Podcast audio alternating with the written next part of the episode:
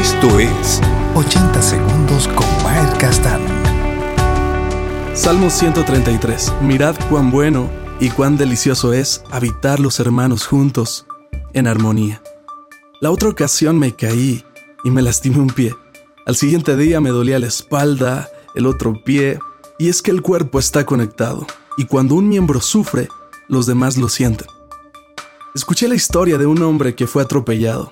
Se levantó, tomó su pierna y siguió caminando. Tenía una prótesis. Hay personas en la iglesia que son prótesis. Ayudan a sostenerla, a caminar e incluso podrían correr. Pero lo triste es que jamás sentirían lo que los demás sufren. Por eso critican. No sienten amor, no sienten misericordia. Nosotros somos el cuerpo de Cristo. Si uno cae y se lastima, todos nosotros lo sentimos y ayudamos para que el cuerpo siga caminando.